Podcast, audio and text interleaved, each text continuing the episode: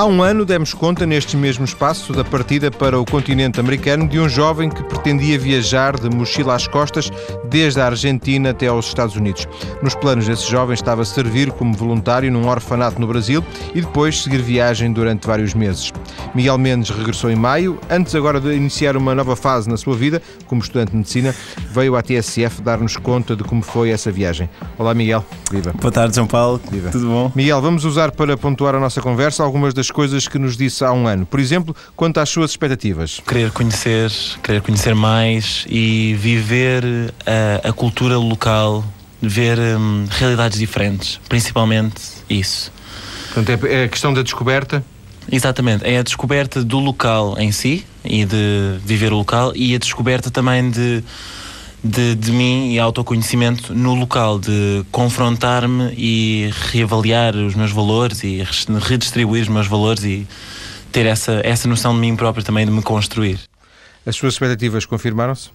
Sem dúvida, sem dúvida. Uh, bem, eu acho que foi uma experiência que me construiu de uma forma única e realmente voltei com uma perspectiva um pouco diferente, não, não direi totalmente diferente, porque as pessoas vão se construindo aos poucos, mas com valores de certa forma redefinidos e com objetivos diferentes na vida e um pouco daí também a, a ideia da medicina.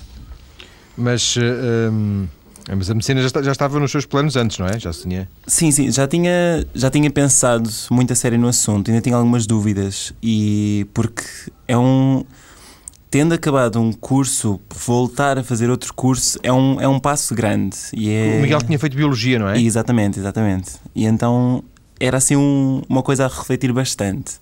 E esta experiência só veio corroborar o que eu pensava e realmente levar-me a pensar mais e mais a sério. Miguel, conseguiu viver, eh, para usar o, aquela, a sua expressão, conseguiu, conseguiu viver a cultura local? As culturas locais, em algum, alguns casos? Bem, é claro que não em toda a viagem, porque quando se, quando se passa poucos dias ou poucas semanas num dado local, num dado país, não dá para absorver tudo, obviamente, não dá para absorver quase nada, direi. Mas, por exemplo, onde estive a trabalhar no Brasil, no orfanato, aí sim tive cinco meses quase envolvido num, numa equipa, numa, num grupo de pessoas, numa comunidade, num ambiente de trabalho e consegui viver o que aquela comunidade vive de uma certa perspectiva, claro. Em média, depois dessa experiência no Brasil, de que falaremos mais à frente com algum detalhe, uhum. Eh, a, a, a, sua média era estar uma semana num, em cada país? Depende, dependeu muito dos países. Houve países onde fiquei um bocadinho mais, duas semanas e meia, porque depois, no total, em termos de viagem na estrada, tive menos de três meses. Uh, tinha que preparar os exames para a medicina e isso tudo. Mas foram assim, duas semanas em cada país, uma semana e meia. Portanto, isto foram o quê? Cinco meses no Brasil e três meses na estrada? Dois meses e meio, exatamente, na estrada, com os cinco meses do Brasil, mais ou menos. E, e estes dois meses e meio foram desde a Argentina? E foi da Argentina até ao Equador por terra, depois vi que infelizmente estava a ficar com pouco tempo. Uh, do Equador para a Guatemala voei e da Guatemala até os Estados Unidos por terra também. Sendo que este, este desvio na, nas intenções iniciais do Equador e da Guatemala do, do, Equador até à Guatemala se ficou a dever, uh, já, já o disse, uh, falta de tempo, porque foi mal planeado? O, o que é que aconteceu? Não, eu tinha, tinha só os traços gerais do plano. É? Eu queria ir de um ponto A ao ponto B, queria fazer tanto quanto possível por terra. E eu poderia fazer terra e mar, isto é. Poderia ir até à Colômbia e atravessar por mar até ao Panamá e fazer por terra até, até à Guatemala. Mas foi uma questão de pesar o que, é era mais importante. Porque se eu fizesse isso, ia passar uma semana e meia, duas semanas sem parar na estrada e pronto, deixava de, de, ser, de ter prazer, deixava de ver o que queria ver. E então foi uma questão de pensar o que é que eu quero realmente com esta viagem. E pronto, foi um voo lá para o meio, estava fora dos planos, mas também não, não me prejudicou muito a ideia geral. E com exceção do Brasil, que repito, uh, falaremos mais à frente, uhum. uh, o que é que o impressionou mais em termos de, dos países que visitou?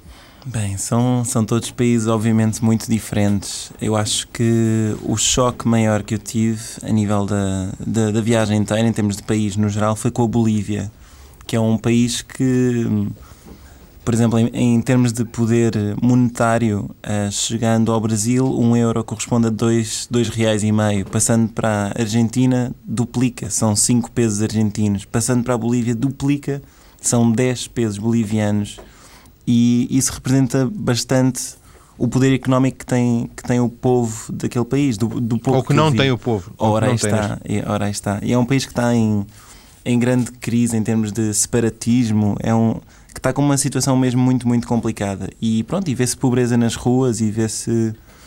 Mas foi, do, em termos de pobreza, foi o, o país que, em que sentiu mais essa realidade? Foi na Bolívia? Sim, sim, sim. Do início ao fim, desde que entrei até que saí da Bolívia. Mais até do que naquele, alguns países da América Central que, que visitou? Uh, sim, eu passei. Uh, o único que eu visitei da América Central foi Guatemala e realmente tive pouco tempo na Guatemala. E tive numa grande, grande cidade e depois estive numa, num ponto mais turístico e saí e só tive um contacto pequenino com povos pequenitos ao pé de um lago na Guatemala, mas pareceu-me mais. Pareceu e da Guatemala passou para o México, foi isso? Exatamente, por terra, exatamente. Mas a Bolívia foi mesmo o mais chocante de todos porque também se calhar não apanhei países como Nicarágua, Honduras, que tiveram guerras civis há pouco tempo e foram totalmente esmagados por eh, N crises políticas.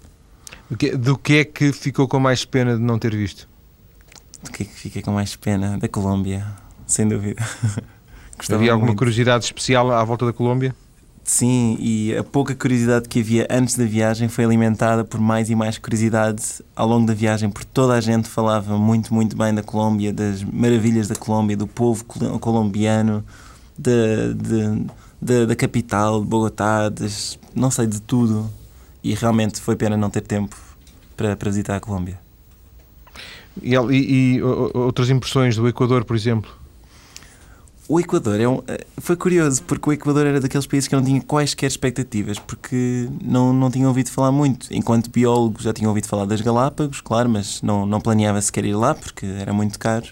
Mas o Equador, depois do Peru, que é assim aquele país hiper, super turístico que toda a gente conhece, e o Machu Picchu e Cusco, toda a gente já ouviu falar, isto é.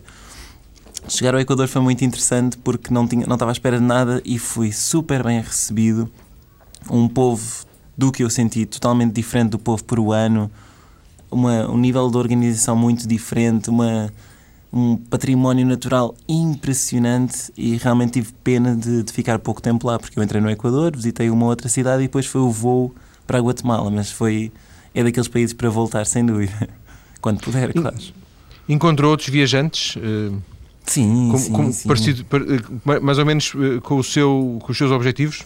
Sim, encontrei, encontrei vários que estavam a, a correr assim à América do Sul. Não, acho que não, acho que não encontrei nenhum que tivesse a viajar à boleia. Apesar de ter trocado algumas mensagens pela internet com alguns que tivessem a viajar à boleia.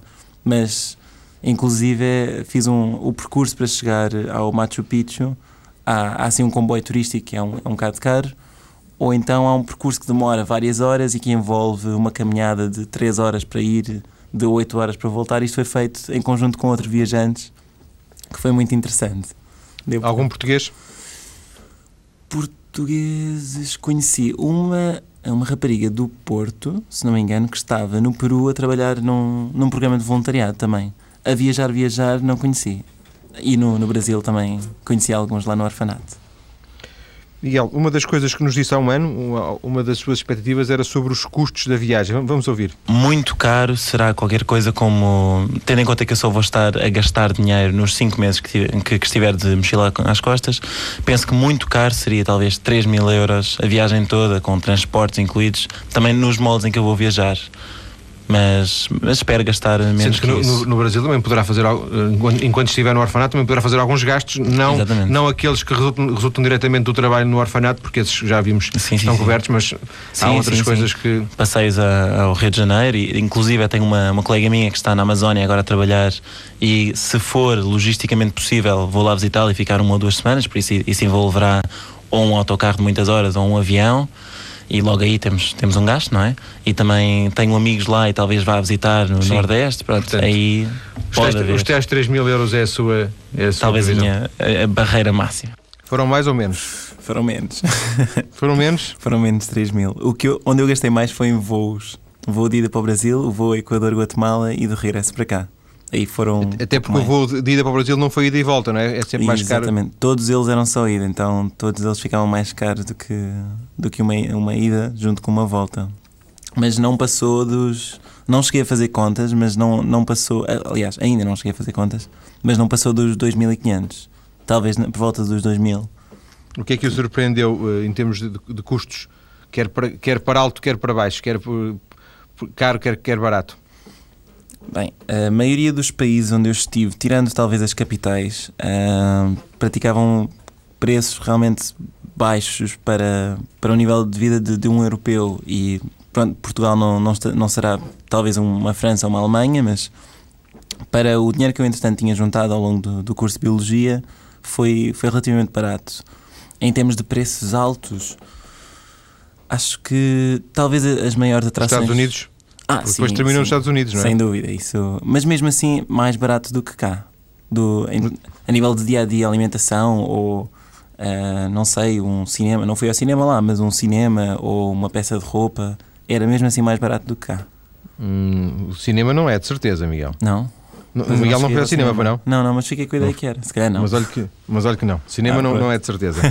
Miguel, e, e, por exemplo, comer, como é que era? Era, era Ah. comer à face da estrada? Era em Sim, casa de, de sempre, algumas sempre. pessoas? Em, como é que Bem, eh, eu eh, viajei e ficava muito em casa de, de membros de clubes que há na internet que basicamente recebem viajantes tal e qual como eu recebo viajantes em minha casa. E então o, muitas sofá, vezes. o aluguer de sofá, não, o sofá coaching. Exatamente, o couchsurfing. e, e então tive a oportunidade de muitas vezes também comer a um preço mais barato porque comprávamos comida no supermercado e cozinhávamos.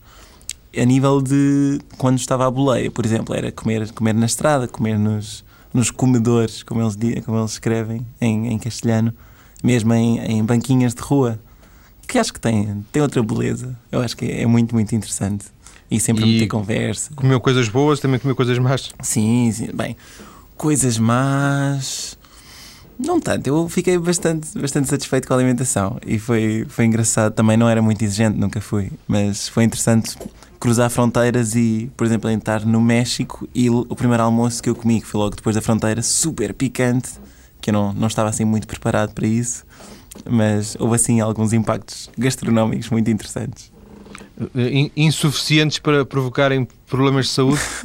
Bem, problema, eu levei um aquelas bolsinhas, um necessaire cheio, cheio, cheio de medicação.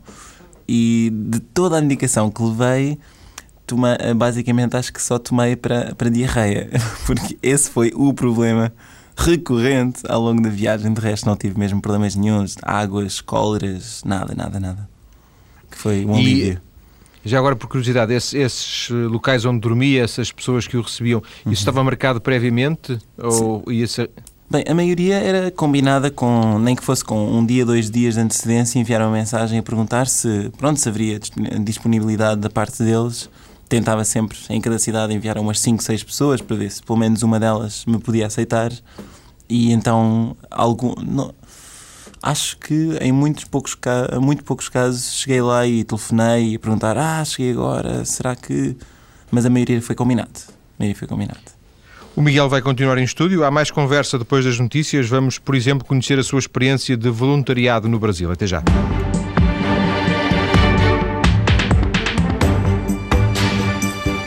É a segunda parte do programa. Hoje converso com Miguel Mendes, jovem viajante, chegado de uma aventura pelo continente americano que durou quase oito meses. eh, Oito meses.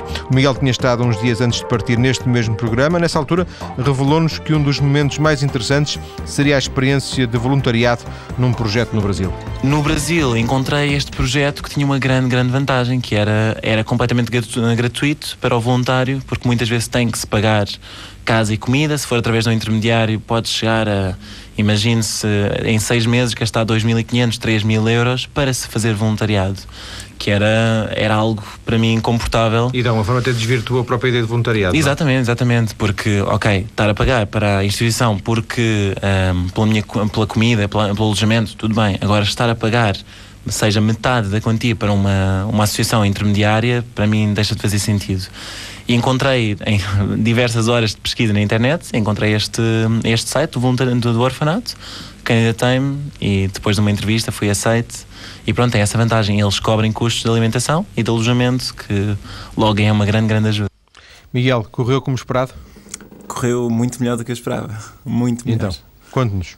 Porque, bem, Eu, antes de partir, tinha algum receio de não, não conseguir lidar bem com, com as crianças, porque também vem, vinham todas de, de, uma, de passados complicados. Uh, e não sei, apesar do idioma ser o mesmo, é uma cultura diferente. Era um, eu sempre vivi em cidade e foi literalmente no meio do mato.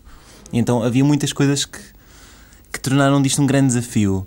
E porquê que isto superou em grande as minhas expectativas? Porque realmente tinha uma, uma estrutura muito, muito boa de trabalho. Fui recebido pela comunidade de uma forma impressionante, de uma forma muito calorosa. O facto de eu ser, na altura, dos poucos voluntários que falava português ajudou muito, porque deu para comunicar muito melhor. Uh, e realmente o, o meu trabalho tocava muito em trabalhar com hospitais, com centros de saúde, uh, levando as crianças lá e tive muita receptividade nesses meios também. Então foi. Teve todo uma, um conjunto de fatores que fez com que fosse uma experiência impressionante e, e mesmo espetacular. Miguel, algumas dúvidas que ficaram agora, curiosidade, curiosidade da minha parte. Diz que era mesmo no meio do mato, mas não era na zona de São Paulo? Eh, era perto do Rio de Janeiro. É Rio de Janeiro. Uh, ou seja, a meia hora do Rio de Janeiro estava uma cidadezinha de 30, 40 mil pessoas e o orfanato estava a 14 km de distância em estrada de, de lama dessa, dessa pequena cidade. Então era mesmo literalmente. Mas não estava isolado, é isso? Exatamente. Uh, os vizinhos mais próximos estariam a 5 minutos a pé. Era mesmo isolado. No... Que, que orfanato é este? É uma estrutura grande? Já é uma coisa para ter uma página na internet e receber voluntários de, de, vários países do mundo já tem que ser uma coisa com alguma dimensão, não? Sim, este, isto foi um. Agora, bem, uh, uh, não é um, não é um orfanato, é um abrigo, porque não, não, não acolhe só órfãos, mas uh, ainda é tratado como orfanato. Começou em 85, penso, para tirar pessoas da rua, das ruas do Rio de Janeiro com problemas de droga, de álcool, e era para crianças, adultos, homens, mulheres, avós, netos, tudo. E foi a pouco e pouco foi alterando os moldes em que trabalhava, até porque agora é regulamentado por, hum, por órgãos do, do Estado e responsáveis por, porque não é uma não é uma empresa privada, não é? E um, passou a ser só só para crianças. Como é que surgiu isto de, de, este site e esta estrutura para voluntários? Em 2003, um jovem holandês autopropôs-se para ir trabalhar lá. Ele já tinha trabalhado no Peru e ele foi o primeiro voluntário. A partir deste, deste rapaz, uh, começaram a chegar contactos dele e uh, também de vários países. No início havia um, dois, três voluntários. Este rapaz é agora o, o diretor atual do, do orfanato, entretanto, passou das mãos do, do fundador brasileiro para, para este holandês. E pronto, começou a desenvolver-se um programa de voluntariado internacional com o intuito de, como os recursos são muito baixos, um, com o intuito de realmente poder dar, uh, ao mesmo tempo que se dava um, uma, um conhecimento e um, uma forma de trabalhar e de viver internacional, que pode ter vantagens, pode ter desvantagens, reduzia-se os custos de dinheiro que poderia ser direcionado para as crianças e não porque havia muito havia muita má gestão de dinheiro uh, e obviamente que era um, um ponto de emprego para para locais, mas muito desse dinheiro estava a ser mal direcionado, houve mesmo problemas de, de desvios de dinheiro e então passou-se a, direcionar esse dinheiro de uma forma muito mais rígida, muito mais regrada para crianças, seja para alimentação, seja para roupas, seja para saúde, e então foi assim que surgiu o voluntariado. Na altura em que lá esteve, Miguel, havia outros voluntários de outros países, portanto? Sim, sim. Uh, bem, dos Estados Unidos, Austrália, uh, Alemanha, Países Baixos, uh, Inglaterra, Marrocos, Equador, inclusive é um brasileiro.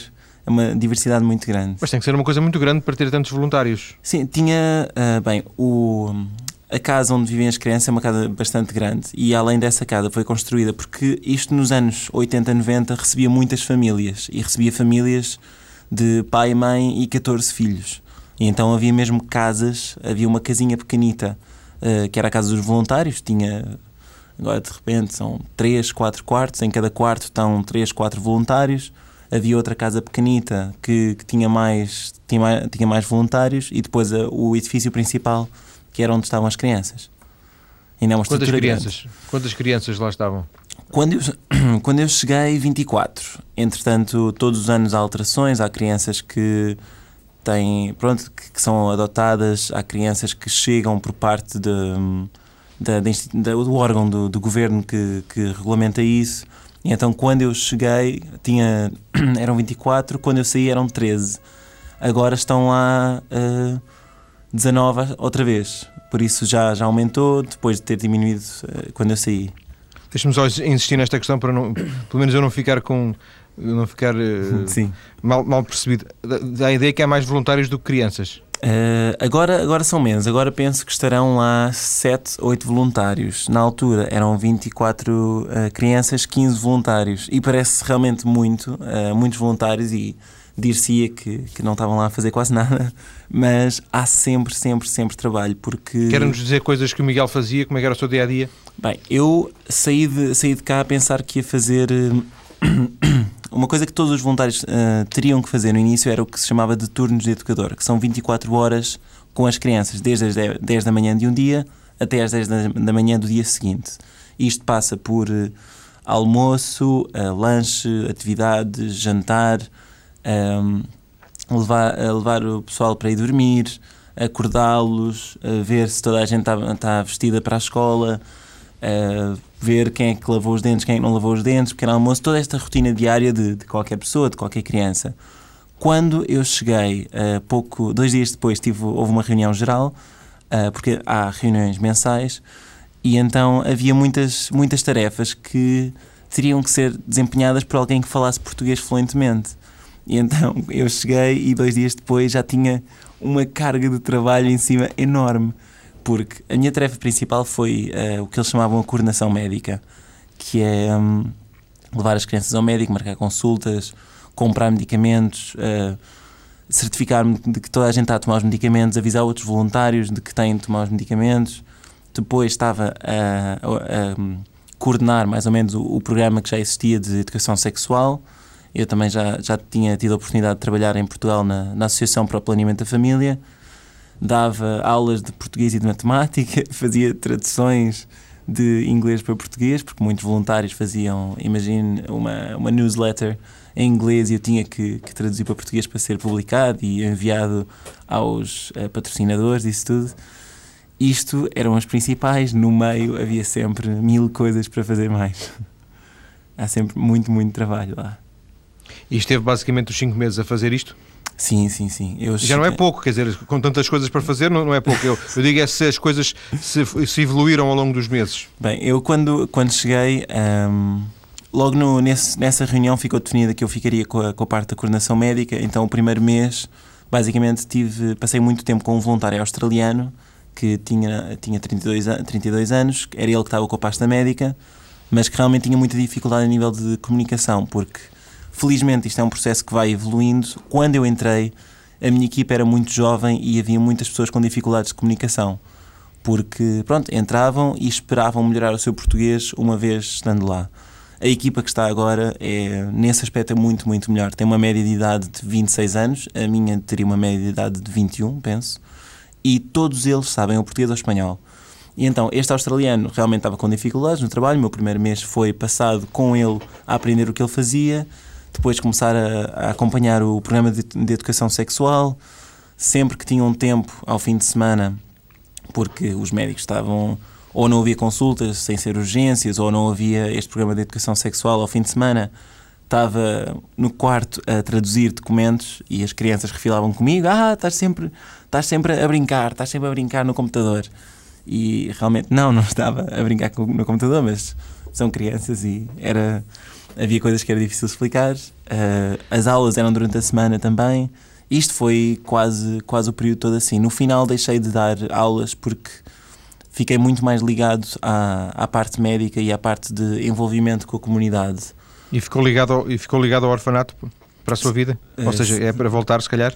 Para voltar para visitar. Uh, não, não para. Bom, pelo menos não para trabalhar nos mesmos moldes.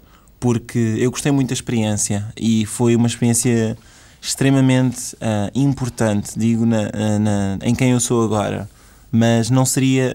Eu não faria outros seis meses nos mesmos moldes de trabalho, porque consigo, consigo ver outros tipos de trabalho que, que gosto mais. Gostei imenso do tempo que dediquei, mas seria, não seria uma coisa que eu voltaria a fazer agora nos mesmos moldes. Mas para visitar, certamente. Ou para trabalhar noutros, noutro Só, só, só uma nota final. Como é que se chama o orfanato? É Casa do Caminho. Casa do Caminho. Casa do Caminho. Miguel, hum, também há um ano, quando aqui conversámos, o Miguel disse que planeava fazer a viagem, sobretudo à boleia. Vamos, ouvir. A boleia é um veículo de conhecimento das pessoas que, pronto, que exatamente nos dão boleia. Porque estando duas horas, meia hora, um quarto de hora no carro com uma pessoa que não se conhece, é quase inevitável que, que, que, que a conversa comece. E, mas porquê que estás a viajar assim? Então, e para onde é que vai? E em que é que trabalha? E não parecendo ajuda a ter uma perspectiva que, que, que o livro turístico não dá, que a net não dá, que é o que é que esta pessoa, esta pessoa fez de manhã, o que é que esta pessoa sente, sei lá, em relação ao regime político, eh, ou então ao futebol, ou o que quer que seja. Então temos uma, uma visão local daquilo que se está a passar e daquilo que se vive. Então, Ainda que mais perigosa. Sim, mas não necessariamente. Eu, eu acredito, e por exemplo, ah, da experiência que tenho até agora, não tenho tido, nunca tive problemas. Miguel, andou à boleia uh, o, que, o que quis ou não andou tanto como quis? Não, quis? não andei tanto quanto quis, porque o- no- na Bolívia e no Peru foi muito complicado. Pouca gente ah, andava de carro, pouca gente tinha carro sequer. Assim, a viagem de, de grandes distâncias e o tempo também estava um bocadinho curto, mas de resto, a grande maioria foi à boleia. Tirando Bolívia E nunca, te- nunca sentiu problemas uh, de segurança? Senti uma vez na, na Argentina, na passagem da Argentina para a Bolívia, porque na Bolívia ahm, a folha de coca é, é, é legal e mascar folha de coca não, é, é um hábito eh, entre mineiros, por exemplo. E então eu deparei-me entre caminhoneiros, eh, camionistas, eles dizem caminhoneiros, isto agora ainda é um problema. Eh, um, apanhei um camionista que estava a mascar folha de coca e a folha de coca, como qualquer droga, tem efeitos secundários e, neste caso, visíveis. Ele, ele tinha a cara muito transpirada, tinha os olhos super vermelhos, estava com os olhos eh, abertos, super atento, porque a folha de coca combate o cansaço, entre outras coisas. E então entrei num, num caminhão e vi este, esta pessoa com, com um ar super estressado. E eu pensei, pronto, ok, é da, é da- da folha da coca, que eu nu- nunca tinha visto, por isso não, não, não vale a pena preocupar-me. Mas depois eh, esta pessoa começa a olhar muito para mim, para a minha roupa, e para as botas e para a mala, com aquele ar de ganância. E aí eu percebi que estava na altura ideal para dizer qualquer coisa e sair, então disse: Ah, pois o meu amigo vem-me buscar aqui a este ponto de controle policial, por isso, pronto, eu deixo aqui, obrigado e tal. E pronto, e, e desci, realmente não tive problemas nenhums. Fora esse único momento, não tive um único problema, um único momento em que sentisse perigo mesmo. E foram vários, vários quilómetros à boleia. Mas o Miguel parava à face da estrada e pedia boleia simplesmente ou, ou, ou arranjava a boleia em pontos, eh, pontos onde paravam, por exemplo, camionistas? Ah, era uma, era uma mistura de tudo. Ah, o mais eu, eu penso que o mais fácil, principalmente, principalmente num contexto europeu, por exemplo, é chegar a uma bomba de gasolina e perguntar às pessoas se vão, se não vão, porque só estar assim um- uma pessoa com, com o dedo no ar, com uma placa a dizer Lisboa, não, não, não dá para ter uma impressão, só dá para ver, ah, tem a barba feita, não tem a barba feita, não- mas não dá para sentir quem é que a pessoa é. Enquanto que falando há esse, essa primeira impressão. Uh, quando lá estive, foi uma mistura de dedo no ar com uma placa a dizer uh, Buenos Aires, com falar e ir a pontos de, de camionistas, ir a estações de serviço, ou perguntar em restaurantes se por acaso havia algum amigo do amigo do amigo que tivesse a ir para não sei onde. Era. E via-se muita gente à boleia ou nem por isso? Não, é- não, é- não, quase nada. Quase nada era, mesmo. portanto, era, portanto, uma maluquice de um europeu. Sim, e, e- e as pessoas estranhavam muito porque apanha, havia, havia uns quantos, mas nem, nem sequer tive a oportunidade de falar com muitos. Mas direi que em três meses devo ter visto quatro pessoas a viajar à boleia, em muitos, muitos quilómetros, por isso eram mesmo poucas. E as pessoas tinham muita dificuldade em perceber porque a primeira coisa que me perguntavam é: Mas, mas não tens dinheiro para pagar o teu carro? E eu, "Eh, po- pois a questão não é, não é o dinheiro, eu, eu faço isto mesmo por opção. E, e era uma coisa muito difícil de perceber. Eu, e, e é compreensível que assim seja, não é? É como muita gente não percebe porque é que eu prefiro andar de bicicleta a andar de carro em Lisboa. Ah, mas porquê? É perigoso e sei lá, é cansativo, mas não tens dinheiro para a gasolina? E pronto, é, são formas de, de pensar. Miguel, já agora, eh, acabou por andar mais de, de caminhonete, de caminhão eh, do que de, de boleia? a, maravilha da América Latina. eh, ah, não, eh, foi mais do boleia do que do caminhoneta. Eu ia dizer que a maravilha da América Latina é que as carrinhas de caixa aberta, aliás, não é ilegal ir na caixa de uma carrinha de caixa aberta. Então isso era o, a chave perfeita, porque estando na, na caixa de uma carrinha de caixa aberta, nem eu sou uma ameaça direta para o motorista, porque não estou dentro do, do, do da cabine, digamos, nem ele é uma, uma ameaça para mim. Então essa era a relação. Não consegue conversar com ele, não é? Pois, o problema é esse. Esse foi. Era mesmo com. Miguel, vamos à sim, boleia, sim. vamos conversar mais um, um pouco depois das notícias. Até já. Certíssimo.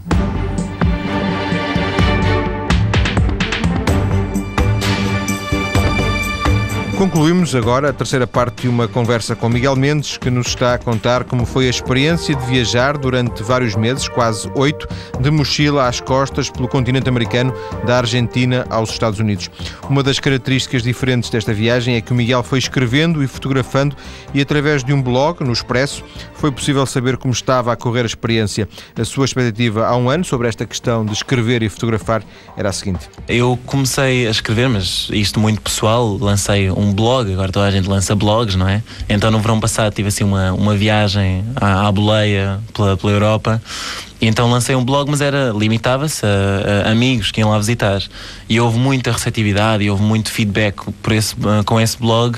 E eu pensei então em levar isto para um, um patamar mais acima e apresentei então esse projeto de colaboração com o Expresso que foi aceite e então terá pelo menos uma crónica semanal, se houver meios e internet para isso, duas, três, porque vai ser na edição online, Sim. vai ser no, no site, então pode ser mais frequente. Miguel, conseguiu manter a regularidade? Eu consegui manter a regularidade. Tive, houve, tivemos alguns problemas a nível de, de atrasos de publicação, isso gerou um, alguns atrasos, mas no, no geral deu para manter aquela, aquele, pronto, periódico, uma vez por semana, duas vezes por semana, de vez em quando. Nomeadamente por aquilo que eu vi, uh, por aquilo que tive a oportunidade de ver, uh, quando esteve no Brasil foi mais fácil, não é? Sim, sim, sim. Vocês tinham internet lá na casa? No, no, orfanato não, mas na, nesta, nesta tal cidade próxima do, do orfanato estava situado o escritório do, do orfanato, que era também uma casa para adolescentes, e então o que eu fazia muitas vezes era em casa, ou seja, no, no orfanato, preparar o texto, preparar fotografias, ter já tudo organizado, chegar a este escritório e no pouco tempo que tinha disponível enviar uh, pela internet e era sempre uma ligação muito lenta e ficava sempre bastante tempo uh, à espera que aquilo fosse enviado. Então, pronto, mas deu para, deu para organizar porque tinha, tinha uma rotina e tinha uma vida organizada que, pronto, que não aconteceu tão facilmente durante a viagem de mochila às costas. E depois, precisamente de mochila, foi difícil encontrar a internet no, no, Equador, na Bolívia, etc? Curiosamente não, porque não, eu não estava à espera, mas realmente a internet, pelo menos a nível de América Latina, está em todo lado. Em qualquer cidade há mil cafés de internet disponíveis, uh, que, que a mim me espantou muito. Pode nem sempre ser com melhor ligação ou com computadores muito lentos, seja o que for, mas era suficiente para, para o que eu queria. O que significa que a internet está, está, está, disseminada, pelo menos ao nível do continente, não é? Do continente eh, sul-americano. Sim, sim, sim. A, nível de, de, de, cidades, claro que meio rural não, não será o mesmo, mas a nível de cidades grandes, pequenas, mesmo pequeníssimas cidades já têm internet e já têm uh, locais para as pessoas acederem à internet uh, por um custo, uh, pronto, mais ou menos ou mais, mais ou menos alto. O Miguel disse há pouco que não, não teve basicamente problemas uh, de segurança, o que imagino, portanto, também que, que o computador em si tenha sido mais peso do que, do que transtorno. Sim, bem, eh, foi mesmo. Andar a viajar com o computador não é boa ideia.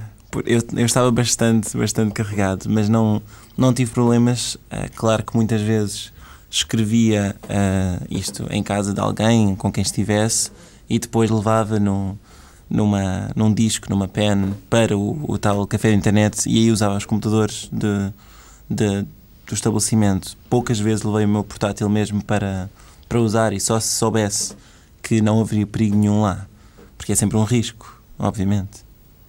O, o, disse agora que de certa forma, a questão do, do, do, computador foi algo que desenhou, mas que depois na prática não, não teve a mesma, o mesmo resultado, ou seja, talvez tenha sido um, um erro de avaliação. O, eh, se fosse agora, o que outras coisas é que corrigia? Bem, eu hum, acho que não me proporia fazer uma viagem tão grande em tão pouco tempo, uh, porque realmente perde-se perde-se muito a nível de, do que se quer ver e de como se quer viver. E a minha proposta era tentar entranhar-me o máximo possível uh, no, no pouco que era possível, claro, uh, na cultura e então estar sempre a sair de, de um lugar e ir para o outro é um pouco um entrave a, essa, a essa perspectiva.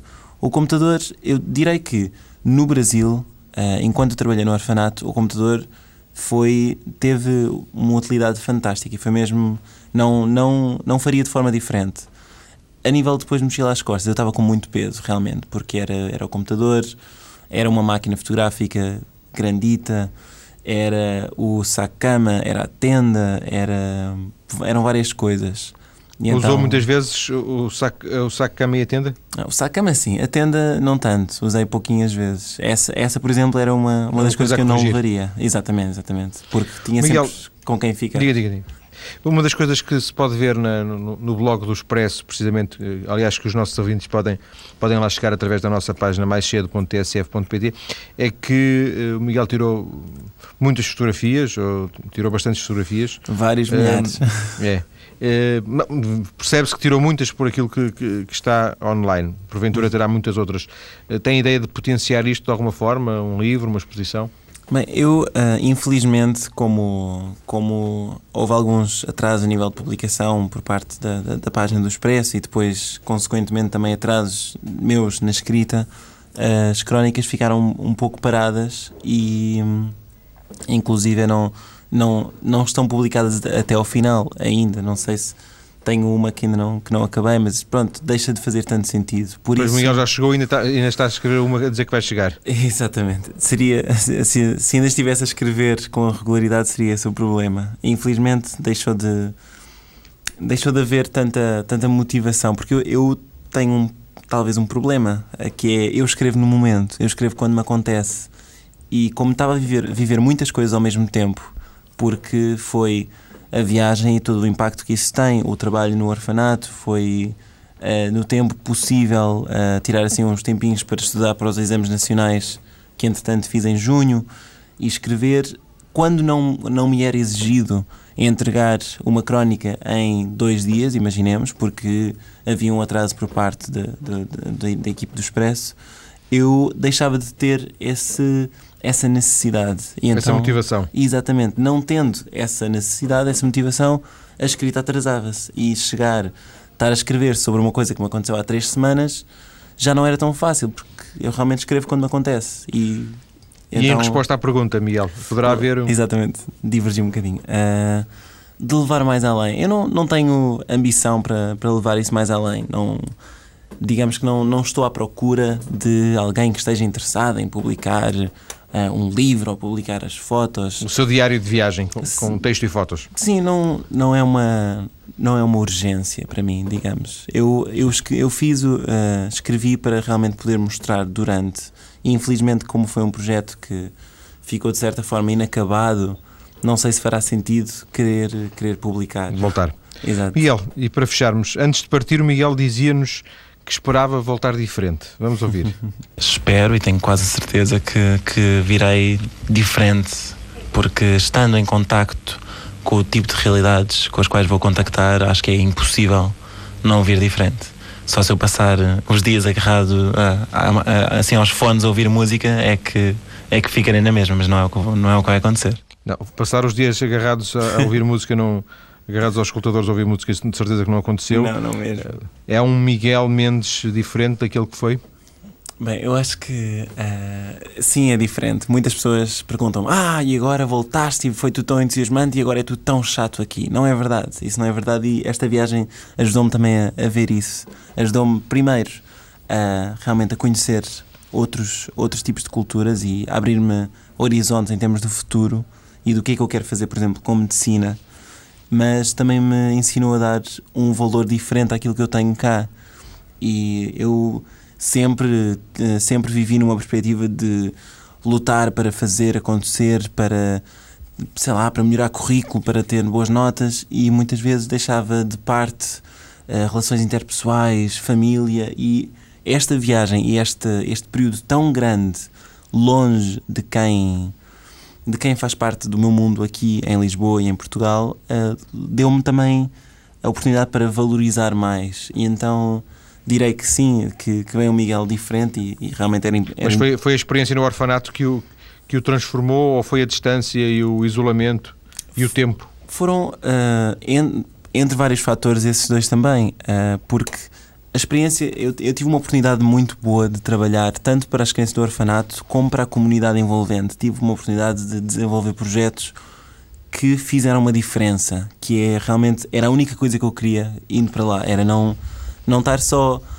uh, não sei, poder fazer uma diferença de, algum, de alguma forma, ter um impacto na vida daquelas pessoas.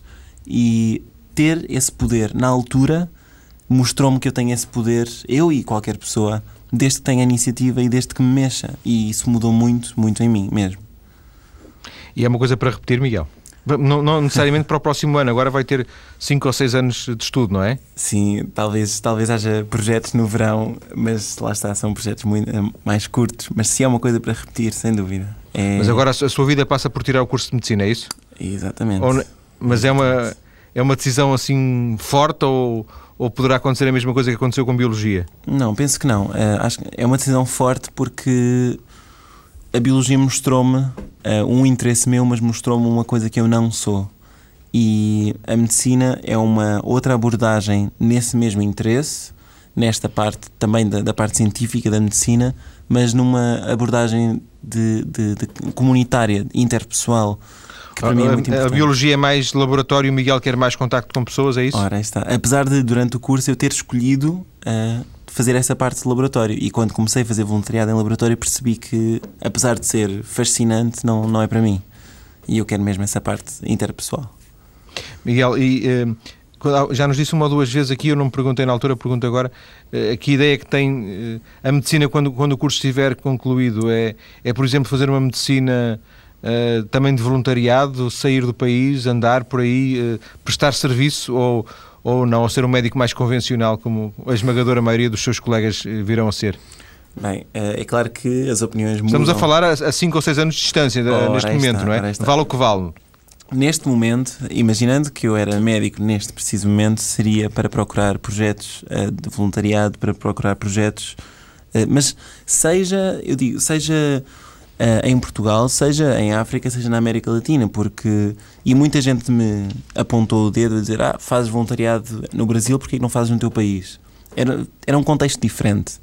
E, ou seja, gostaria de trabalhar tanto em comunidades uh, menos E não se comparam as situações, porventura, não haverá nenhuma situação, de, por exemplo, de, de, instituições com crianças que se assemelhe minimamente àquilo que, que o Miguel encontrou no Brasil. Eu penso que tal, talvez até haja. Uh, talvez até haja em Portugal. eu, não... eu, acho que conheço alguma coisa e digo-lhe que não. Ah, pronto, ok. Mas realmente no meu contexto o que se passava era.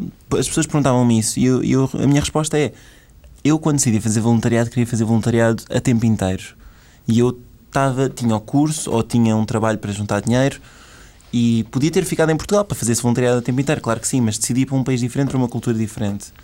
Agora, com a medicina, eu quero que pelo menos parte da, da minha vida passe por isso, passe por servir, seja de forma voluntária ou não, mas servir a nível comunitário.